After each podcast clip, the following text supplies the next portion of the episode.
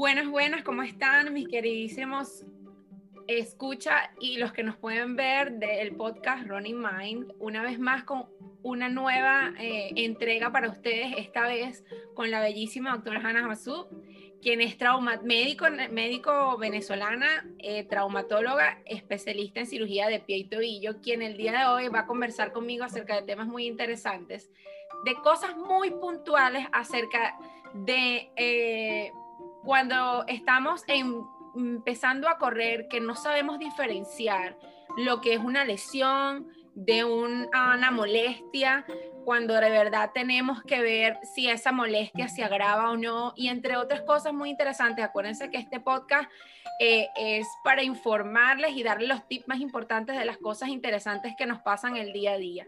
Y bueno, no me queda más que darle la bienvenida a Hanna, colaboradora, aliada y amiga de este espacio. Gracias. Gracias a ti, Erika, por invitarme. Siempre, siempre disfruto muchísimo de conversar contigo.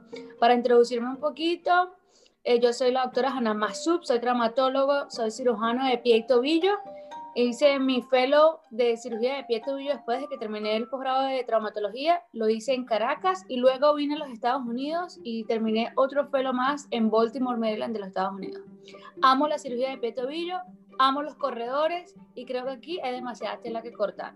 Entonces, Erika, vamos a tratar de darle a la gente un poquito de información que no lo tiene doctor Google, algo de valor. Entonces, bueno, vamos a hablar de esas cosas de cuándo es que tengo que ir al médico, cuándo es que este dolor no es un dolor que es normal, cuándo este dolor ya requiere un poco más atención.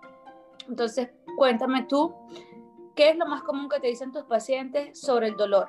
Bueno, ¿Qué les recomiendas tú?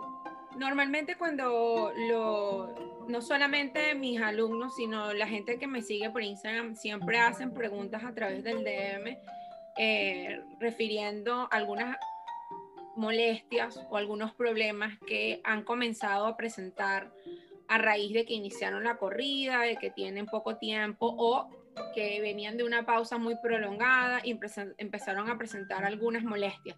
Normalmente lo que más preguntan es que presentan molestias a nivel de ciertos puntos muy específicos.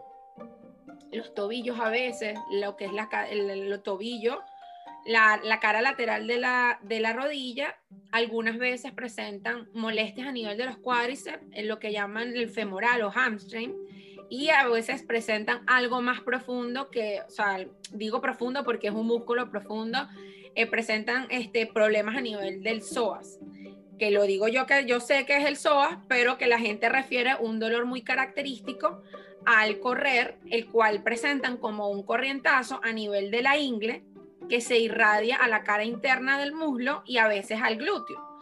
Entonces, lo primero y principal que yo quería preguntarte era cómo estas personas pueden diferenciar entre algo que sea pasajero o que esté eh, relacionado con la no actividad física y el inicio de la actividad física o con algo más serio que haya que tener un poco más de cuidado y que todavía no requiera de atención médica inmediata. Ok, hay varios, hay varios aspectos de eso. Uno, la, la simetría del dolor. Cuando algo es simétrico, si tienes un dolor, por ejemplo, en ambos tobillos, en ambas rodillas o en ambas caderas. Es un dolor que predomina en ambas articulaciones normalmente. Eso puede haber sido por solamente estar corriendo. Cuando el dolor está solamente en una articulación, por ejemplo, me duele mucho el tobillo derecho o la rodilla derecha o me duele la columna, pero la parte baja del lado derecho, es cuando hay que prestar más atención. Lo otro además de la, de la simetría o el dolor, si es igual o no en ambas partes del, del cuerpo, es la, si lo que te genera dolor, el agente agresor cada vez requiere de menos para causarte ese dolor. O sea, que es como que vamos en declive. Te voy a dar un ejemplo de esto. Eh, mire, doctora, yo antes corría 8K y se me hinchaban los pies, ¿ok? Y bueno, me tenía que relajar, me tenía que dar un masaje, tenía que tomar antiinflamatorio, etc. Ahora, cuando yo corro 6K, me duelen los pies, se me inflaman terrible. Ahora cuando corro 5K y ahora cuando corro 4K. Entonces tú estás viendo que el gap se está disminuyendo entre el agente agresor y entre el resultado que es dolor. Cuando tú ves que esa distancia del agente agresor y el dolor se está acercando mucho o que ya se está degenerando, tú dices, mm, algo aquí es degenerativo y hay que verlo por un médico porque todo lo degenerativo hay que pararlo. Entonces, eso principalmente. La tercera opción es cuando las medidas básicas a tomarse en el hogar no están funcionando, Erika. ¿Qué te quiero decir con eso? Por ejemplo, que si rest, que si reposar, relajarte no te funciona, colocarte la crioterapia no te funciona, elevar el miembro afectado no te funciona, o tomar un pequeño antiinflamatorio en la casa no te funciona. Eh, muy importante lo de, por ejemplo, digo elevar un miembro, y me refiero al miembro inferior sobre todo, porque es muy difícil si tienes un dolor en la mano, levantar la mano, etc. Pero cuando tenemos un dolor en la pierna, el médico te dice, haz elevación y compresión. O sea, utiliza una venda, comprímelo y manténlo elevado por encima del nivel del corazón. Bueno, también tengo que asegurarme yo como médico que tú sabes hacer eso y tú como coach que tú, tu paciente, tu cliente sabe qué significa elevar, porque elevar, o sea, ¿hasta cuándo lo elevo, doctora? ¿Sabes? Correcto. Y, o sea, y, y, la compresión también es importante. ¿Cuánto comprimo? ¿Cuánto le doy a la venda? ¿Qué tan duro le doy? Exactamente. porque todo la compresión lleva a presión y la presión tiene una medida que es milímetros de mercurio, etcétera. Entonces uno tiene que enseñar, por eso que siempre le doy valor a que tú seas coach runner, porque hay cositas que la gente tiene que entender y saber. Ahora, ¿por qué elevar el, la pierna, Erika? Porque por gravedad el tejido linfático siempre le cuesta un poquito más regresar hacia el nódulo donde tiene que limpiarse. El tejido linfático o la linfa es lo que contiene los desechos que se han recogido de la sangre, de la parte muscular y de todo. Em, es como decirte, es el sistema de aguas negras del cuerpo humano. Todo tu cuerpo, todos los órganos tienen que drenar sus aguas negras en algún lado y esos son los nódulos. ¿Qué pasa? Que por la posición de estar siempre parados y corriendo, normalmente a la linfa le cuesta retirar ese tejido de desecho o ese compuesto de desecho de las piernas, los pies sobre todo. Por eso es que yo los mando a elevar, porque así por gravedad ayuda a que el tejido linfático recoja todo eso. Además de la parte vascular, de las venas, que uno trata de que la resistencia venosa disminuya, entonces el líquido, que es la sangre, fluya con más fluido laminar, ¿sabes? Como que mantener a todo el mundo en paz. Ok, entonces cuando estas medidas no nos funcionan, Erika, es momento de hablar contigo y posiblemente consultar con un coach, porque ya esto no es manejable en casa. Es mejor eso que tomar decisiones equivocadas, sin duda alguna.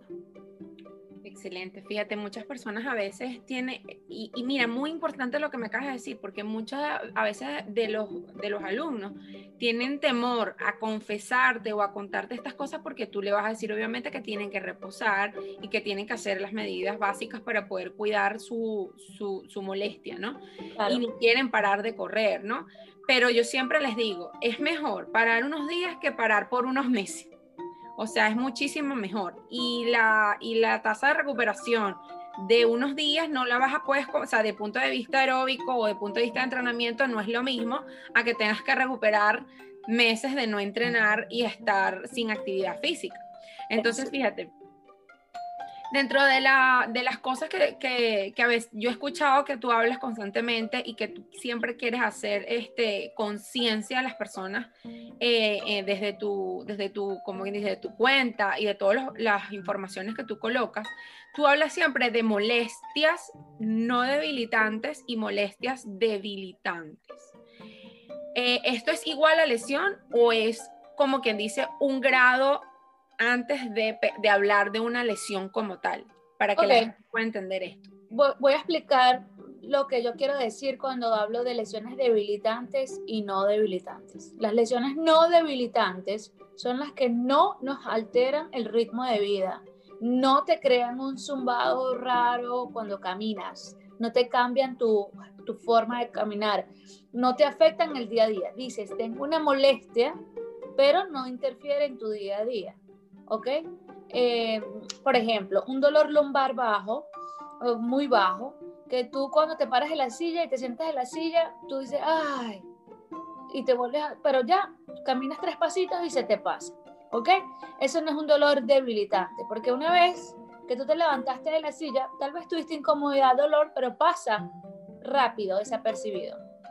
Ahora, un dolor debilitante es aquel que te cambia tu estilo de vida o tú sientes que durante el día hay cosas muy pequeñas que tú has dejado de hacer o te incomoda hacer por la lesión. Un ejemplo de eso, tú eres una runner mujer, em, vamos a suponer, quieres ir a, tienes que correr a la peluquería, quieres manejar, no quieres manejar, te duele el pie.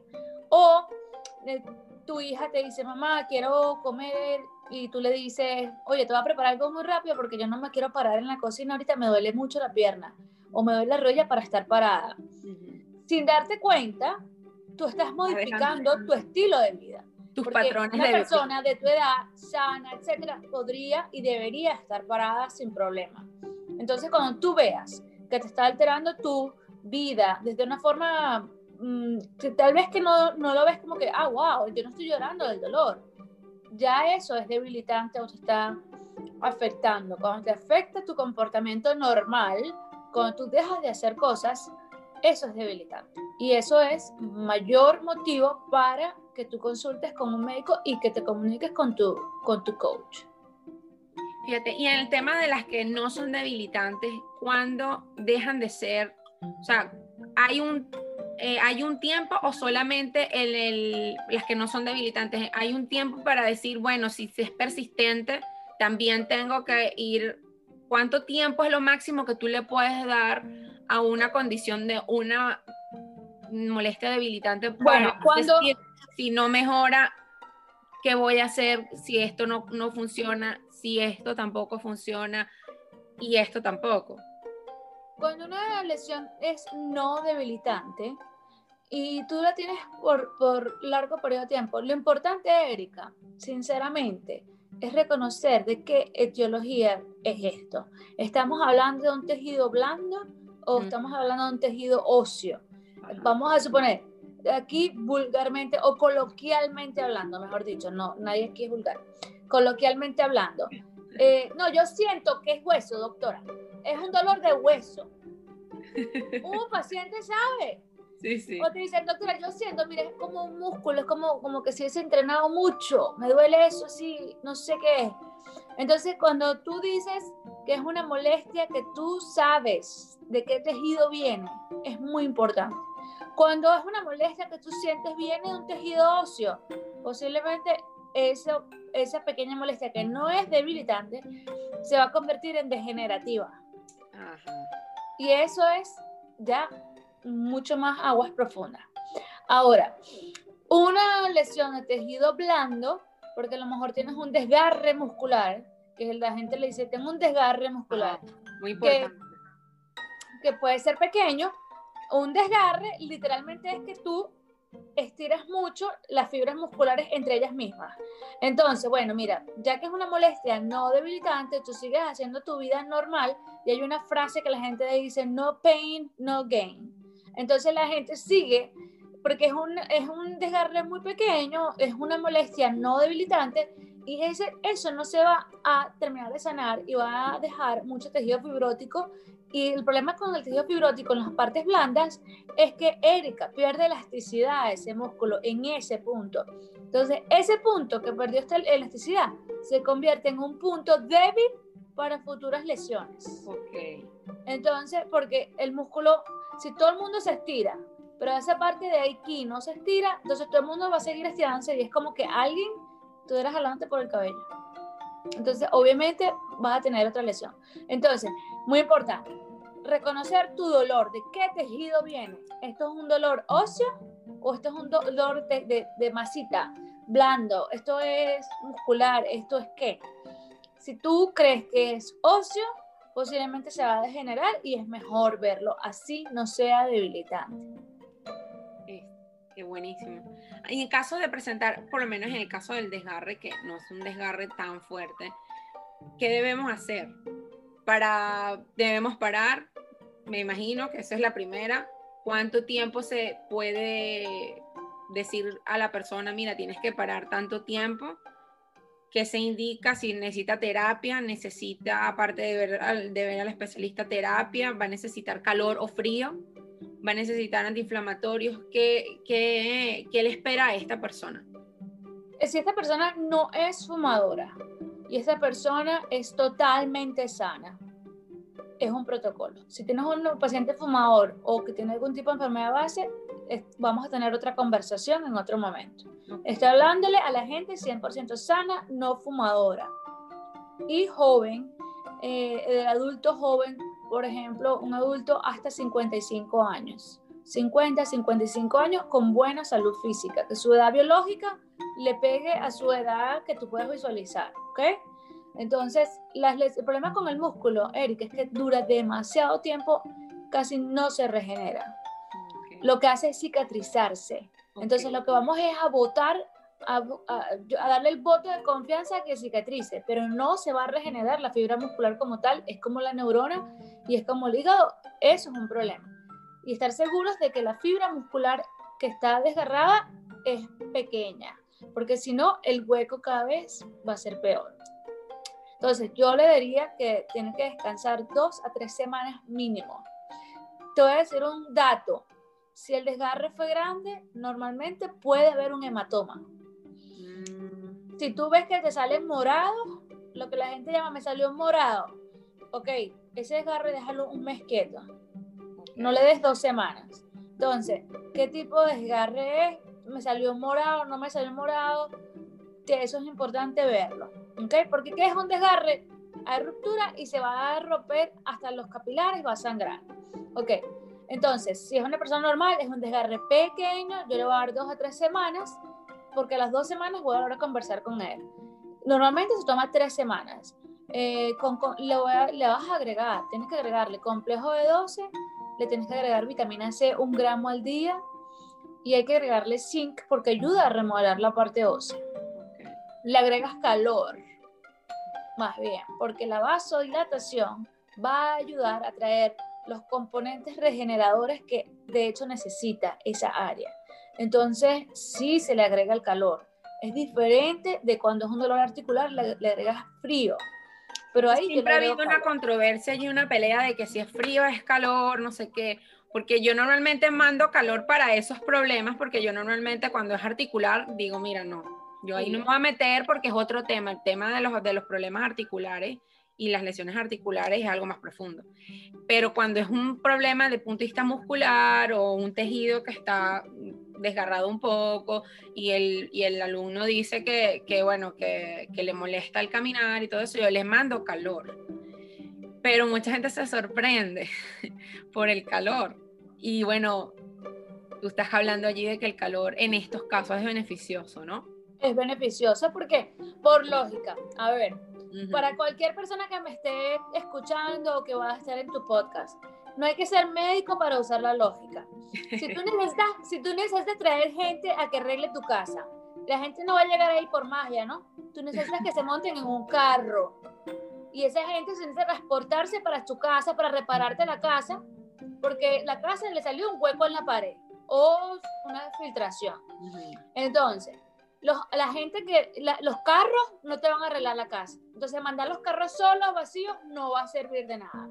Y mandar a la gente que no llegue en carro, te va a llegar, a Dios cuándo, y la filtración va a seguir, y bueno, vas a tener otro problema más. ¿Ok? Entonces, la vasodilatación, ¿qué es? Eliminar el tráfico de la calle que hay para que la gente que va a venir a trabajar y a reparar llegue más rápido con la cantidad de carros adecuados para que quepa la gente adecuada dentro del carro para que venga a arreglar la filtración. Porque tampoco te sirve que te llegó un muchacho a reparar la filtración, porque él solo ni se paga el vuelto, pues se paga y da vuelto. No puede. Él necesita alguien más que venga con él. Entonces, que colabore, claro. Claro. Entonces, la vasodilatación deja que los agentes reparadores lleguen. Es, la autopista es el vaso, el vaso sanguíneo. Los carros serían la sangre y los, la gente que viene a reparar son los agentes reparadores. Tú necesitas cierto tipo de inflamación para que esos agentes ¿Quién llama a esa gente? ¿Quién llama a la gente a reparar la filtración? Alguien que estaba viendo el techo. No sé por qué lo estaban viendo, pero hay alguien que se puso a ver el techo, porque si no, nadie se da cuenta que la filtración estaba ahí. Entonces necesitamos la inflamación, porque entonces si no, si no hay una señal, vamos, mira, se va a caer la casa. Mírame. mírame. Entonces la inflamación no es mala. La inflamación es mala cuando es una inflamación descontrolada, que incrementa, desasistida, etc. Pero nosotros podemos tomar beneficios de la inflamación que ocurre con el calor, la vasodilatación. Podemos tomar beneficios de eso. No estoy diciendo que todo el mundo tiene que ser atendido igual. Estoy hablando de una persona normal, una persona sana, una persona sin antecedentes familiares, no fumadora, sin enfermedades autoinmunes, que no sufre de psoriasis, que nada de esas cosas raras, ¿ok? Estamos hablando aquí líneas generales para pacientes sanos. Es correcto, no, fantástico. Buenísimo el ejemplo y súper explícito, o sea que la gente no puede decir ahora que no entendió la razón por la cual se le manda calor en el momento de un problema de este tipo. Em, cuando es articular, Hanna, no sé, o sea, mm, cuánto tiempo se debe esperar para ir, este, para decir, mira, ya no es momento, es momento ya de ir a ver a Hannah, por ejemplo. Bueno, cuando ya, ya hay esta inflamación pasiva, esa gente que se sienta un largo rato y se para y ya está inflamada. Que tú dices, mira, doctora, yo ahora estoy ni siquiera entrenando, yo ahora estoy en mi oficina, yo estoy en mi computadora tres horas, yo me paro y tengo el pinchado. Ya eso es raro. O yo ahora me levanto ¿verdad? Y los primeros pasos que yo doy en la mañana, yo cogeo, yo tengo una marcha desajustada, tengo que calentarme mucho, o sea, caminar, y a través que camino durante el día mejoro, pero cuando estoy pasivo y me paro, me mira, todo, no puedo, me duele, eh, cogeo, estoy torcido, estoy, mm, yo siento que no, tengo que empezar en la mañana, pues tengo que darle activar. Activar para que el cuerpo se me active. Bueno, eso es un proceso degenerativo. Y ojo, la inflamación en el cartílago, la inflamación articular es diferente, porque ahí sí puede ser nuestro enemigo. Porque por algún motivo los agentes inflamatorios eh, pueden atacar el cartílago articular y se lo comen como si fueran unos bichitos, como unas bacterias. Es diferente. Por eso es que el frío y el calor, todo tiene un tema. Erika, hay demasiados estudios. Hay, nos podríamos aquí, de verdad, si quieres, hasta el día que nos, o sea, que se nos vaya la vida, leer estudios de eso. Parece que todo aquel médico o investigador, mm, para llamarse médico, tiene que hacer un estudio de frío y calor. O sea, todo el mundo hace eso. La realidad es en que, de verdad, ¿qué te tienes que llevar de eso? Que no puedes guiarte solo por lo que yo digo o por lo que tú digas o por Google sino que tienes que tener un coach o un médico que te agarre de la mano, porque lo que hemos visto es que no es una receta de cocina. Sí. Sí hay que hacerlo de forma especial. O sea, la conclusión de todo esto es cuando todo el mundo sabe de todo y todo el mundo sabe tanto, nadie sabe nada. Entonces, esa es la conclusión. La conclusión es que necesitas que te agarren de la mano y te lo vayan descifrando poco a poco, porque hay que hacer un plan que sea para ti. Para esa persona. Es para esa persona. Creo que estamos de acuerdo. Sí, claro, es correcto, es correcto, porque es que lo que, me, lo que me sirve a mí no te sirve a ti y lo que yo estoy haciendo no es lo mismo que está haciendo el otro. Eso siempre, bueno, es un tema controversial, um, que yo siempre le digo a la gente, mira, ustedes pueden encontrar un montón de entrenamientos en, en Google que están prehechos y que si ustedes los hacen, los pueden lograr y pueden lograr lo que allí le prometen con ese plan de entrenamiento. La cosa es que no hay alguien que esté guiándole en la ejecución de esos ejercicios, que si ustedes se lesionan, a quién van a llamar o qué es lo que van a hacer, cómo van a reiniciar.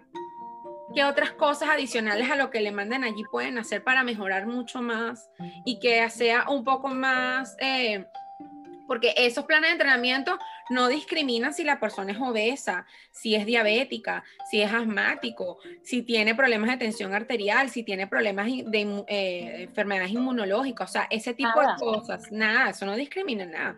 Y yo lo digo con propiedad porque yo también hice esos entrenamientos cuando yo empecé a correr, yo hice entrenamientos de aplicación. La suerte que yo tuve fue que obviamente yo no tenía ninguna condición preexistente, sino simplemente síndrome metabólico yo conocía de, mi, mi condición preexistente y sabía que eso no me iba a afectar en mi desempeño como corredora pero otra persona que no lo sabe, e inclusive que desconoce de alguna, de que tiene alguna patología preexistente, porque pasa muchísimo, que comienzan a correr simplemente porque están gorditos o pues están pasados de peso y no se chequean antes y no se dan cuenta de que no es nada más están gorditos, sino que tienen la presión alta o que tienen el azúcar elevada o la hemoglobina glicosilada la tienen elevada mal y tienen que estudiarse otras cosas antes de comenzar a correr. Entonces, bueno, eh, por eso es que mi, mi, mi, lucha, mi, mi, pasión por educar a mi audiencia, a mi comunidad, ha sido tan, tan incisiva y me he vuelto tan repetitiva porque son siempre los mismos temas. O sea, a pesar de que hemos hablado millones de veces de lo mismo y hemos tratado de hablar de otras cosas también, siguen pasando las mismas cosas, ¿sabes?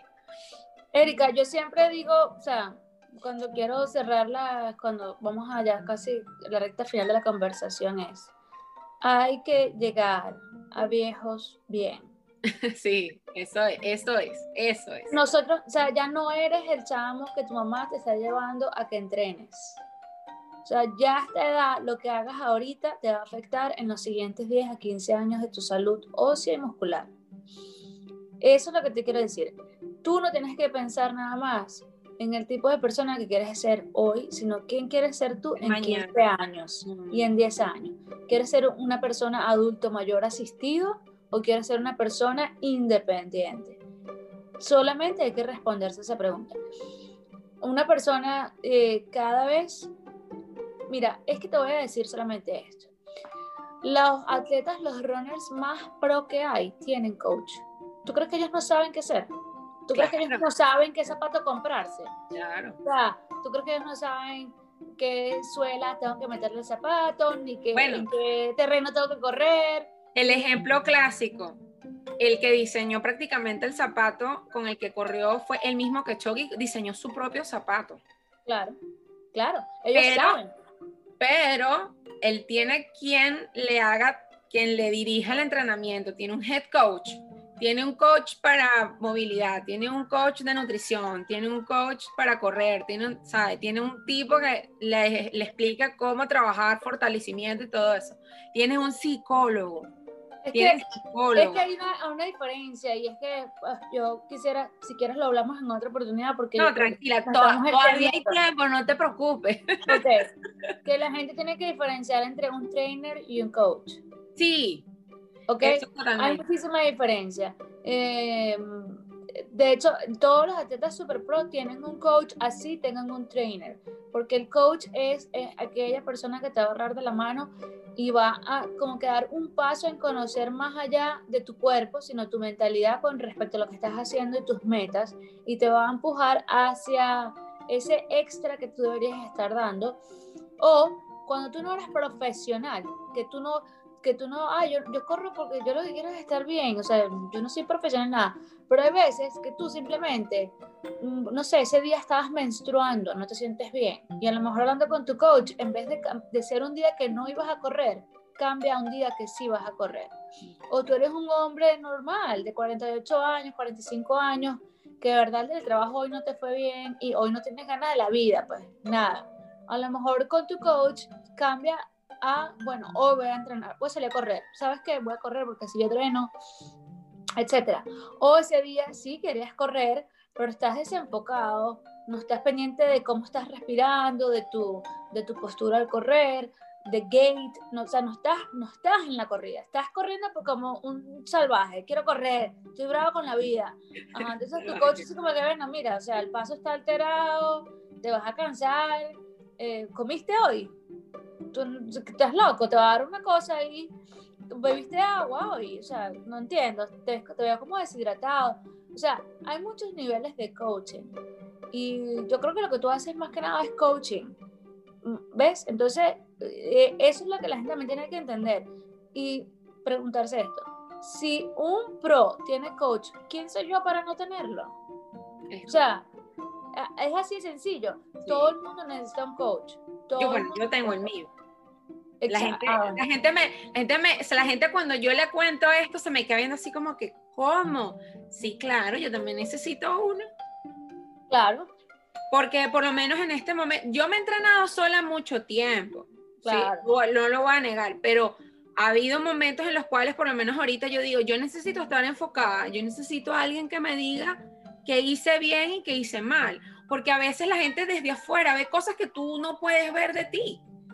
Es así. Es que es así. Entonces, la gente puede decirte con objetividad, sin emoción y con claridad, mostrarte a ti mismo, porque no es que te van a decir, te, están, te van a mostrar lo que tú estás haciendo. Mira, mírate vete, ve lo que estás haciendo, cómo lo estás haciendo, qué puedes, y obviamente la parte más, más bonita de este trabajo es preguntarle o hacerle volver a la persona a encontrar las, las estrategias que vengan propias de la persona.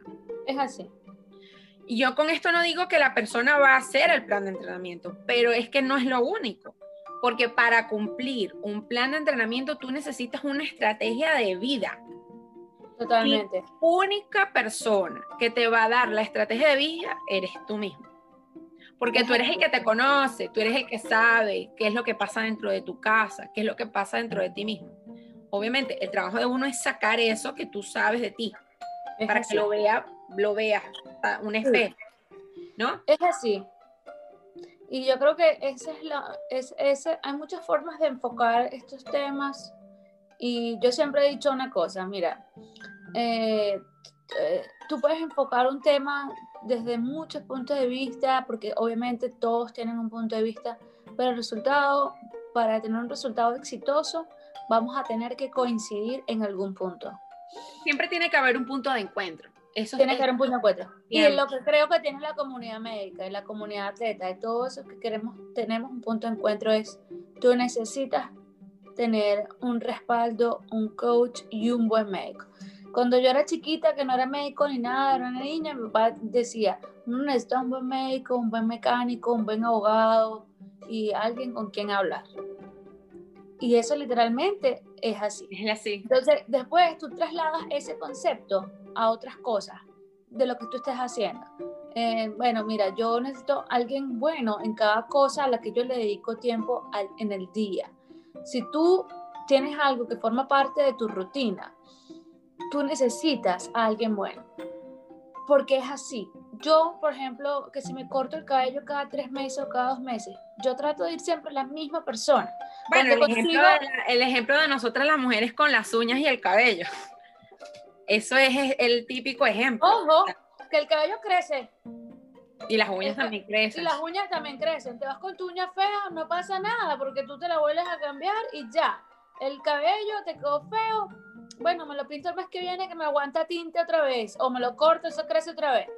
Pero uno le gusta saber que tiene alguien bueno y uno se engancha con esa persona buena. Pero con los coaches la gente no les cuesta entender lo bueno que es eso. Hay que engancharse con los médicos que son buenos, hay que engancharse. Porque, eh, como todo, peluquero hay en todos lados y manicuristas también, pero eh, algo tan ridículo como verse las uñas así, y uno se ve la chispita que está, no cuadro bien. Dice, uy, no me lo hizo bien, no me limó bien ahí. O sea, esa no es la forma que yo quería, no me gusta. Y uno está todo el día así, ay, no, esto de verdad hoy no me cuadró y, sigues en la búsqueda de la tipa que te echa la pintura de uña, que no se te vea muy gruesa la uña, que no sé qué, que te la lime bien. Que... Oye, si uno está en la búsqueda de eso para cosas tan, tan tontas, ¿cómo no lo vas a hacer para, un, para una cosa que te hace bien para la vida, como correr, trotar, como levanta pesas, lo que sea que quieran hacer, ¿ok? Tienen que engancharse con cosas que son, eh, que tú digas, oye, estabas a una limada más de ser mi manicurista favorita, pero no lo eres. pero uno se ríe, porque es que, pero ¿sabes por qué me río? Porque es así, es la verdad. Claro. Es la vida, es la vida misma, es la vida misma que te muestra a ti desde los pequeños detalles y desde los pequeños espacios cosas importantes al macro, porque eso es, es lo, lo micro. Pero al macro. los hombres no se escapan. Los hombres cuando consiguen un barbero bueno, ellos no se quieren ir a otro barbero. Mi esposo es así, mi esposo es así. Mi, mi, esposo estuvo cuatro, tres años buscando a alguien que le cortara bien el cabello y él no tiene mucho, pero él tiene barba. Y él es un tema porque se irrita, no sé qué. Y hace un año encontró un barbero y nunca había, si no es así, fue por accidente. Se lo encontró por accidente porque era el único barbero abierto a las 9 de la noche. Ah, bueno. Y después de ahí, él no, él no ha dejado más a ese hombre. O sea, yo creo que me deja a mí primero que se Yo creo que ese barbero se muda 10 minutos más lejos. Él se va ahí. Va a ir a buscar a su barbero. Y, y, cuando le pregunten por qué, ¿será que nadie más corta cabello? Él te va, te va a decir, no sé por qué, yo me voy a donde mi barbero. Es lo mismo, Erika, cuando tú consigues una marca de zapatos que no sé qué. A mí no importa si es hombre o mujer. Los hombres consiguen una marca de un boxer que aman y para que se salgan de esa marca de ese boxer, Dios mío, no, porque ese es el que me gusta, esa es la tela suavecita, ese es donde me da donde es, ese es el que quiero, eh, me llega bien la, la altura, la pierna, la cosa. Todos, todos, cuando nos gusta algo, nos enganchamos. Es correcto busca engancharse, yo le estoy diciendo esto a tu gente, busquen engancharse con su coach. Si hay algo, por ejemplo, Erika, lastimosamente, si no eres tú, bueno, porque también creo que tiene que haber una energía. Claro, no puede ser, yo siempre le digo eso a la gente, mira, que es algo que me ha pasado a mí frecuentemente con, con mis clientes. Yo, hay clientes que quieren otras cosas que a lo mejor otros coaches se ofrecen y yo no ofrezco y no hay problema. O sea, yo en ese no hay problema. tengo problema. No problema. Porque yo, hay cosas que yo puedo ofrecer y otras que no, y yo estoy muy clara en qué puedo ofrecer y qué no puedo ofrecer. Claro. Y cuando ellos quieren eso que yo no puedo ofrecer, pues let it go. O sea, vamos a dejar que tú... Literalmente, igual que los médicos. Si hay médico a ti no te da... Yo tengo eh, pacientes que hacemos un clic de inmediato y hay pacientes que a lo mejor no les da mi vibra, lo que sea lo que sea está muy bien, pero lo que yo le aclaro a un paciente antes de irse de mi consultorio o mi consulta, ahora que tengo muchas consultas en línea, les digo, si no quieres volver a consultarte conmigo, no, claro que quiero, no, pero si no quieres, de todas maneras, no dejes de consultarte, porque sí necesitas la atención. Claro. consigue, consíguese a alguien que quieras que te agarre de la mano para tu lesión, pero no dejes de, de ir de, de, hacer, de hacer lo que de hacerlo lo que quiero decir, si ellos no tienen un clic contigo, no renuncien a correr o a hacer ejercicio. Si no tienen un clic con su doctor, no renuncien a que su caso clínico sea visto. Sea, visto. Denle, sigan porque sí hay que conseguir el barbero. Sí, es así. Ok, si hay, ya, hay que, porque uno va a envejecer. Yo siempre, mi hermana, tengo muchas hermanas, somos un gentío en mi casa. Y una de mis hermanas me dice, qué fastidio contigo. Tú no vives en esta era, tú vives como 15 años para adelante. Le digo, bueno, porque yo le tengo mucho miedo a la vejez, porque yo atiendo muchos viejos, ¿verdad? Sí, claro. Y cuando digo viejos es porque, bueno, uno como cariñoso venezolano, que uno es pasado, ¿sabes que uno es pasado? Sí. Eh, eh, yo quiero decir eso como que la gente mayor de 65, 70 años. Y veo que los tienen que ayudar para pararse y sentarse, y eso no es natural la gente dice, ay, bueno, tú sabes que la vejez no, pasa en vano, los años no pasan en vano. Eso es mentira. Yo tengo pacientes de 65 años que se mueven con mayor ángulo y apertura de libertad que gente que tiene 50, 53 años que cuando los ves no pueden la cervicalgia, el hombro, la cadera, es una cadena de, de dolor. Busquen sentirse bien porque eso es un derecho. Bueno, es un deber que nos tenemos a nosotros mismos también. Bueno, es un derecho que tienes que tomar. O sea, tienes que, y para eso tienes que poner tu parte. Todo, todo derecho viene con un deber, Eric. Eso es así, cha. Es correcto. Eso es así. Eh, Bueno, pero, no- pero mira, a más allá de la parte médica y de todos los conceptos que hablamos hoy, de verdad que dejaste un mensaje increíble a la comunidad y te lo agradezco muchísimo. Porque, bueno, es hora, eh, como yo le estaba diciendo a uno de mis alumnos hace unos días, el 2020 ya, lo- ya nos tuvimos, tuvimos el tiempo para reflexionar, para armar, para crear, para educarnos, para obtener herramientas. Ahora es el momento de actuar, ahora es el momento de accionar.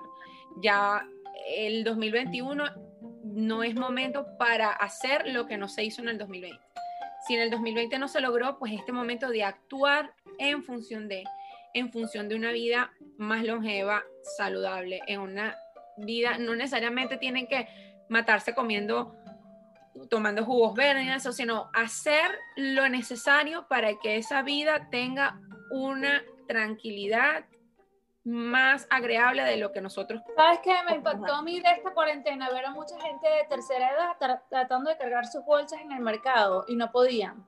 Porque normalmente los nietos o los hijos le dejaban los mercados todos los fines de semana, etc. El ser humano tiene que ser lo más autosuficiente posible posible. desde, desde el punto de vista físico. Es verdad. Eh, y, y te voy a decir una cosa, y podemos cerrar nuestra conversación con esto, es, si tú subes 2 kilos por año, en 10 años son 20 kilos. Un niño pesa 20 kilos.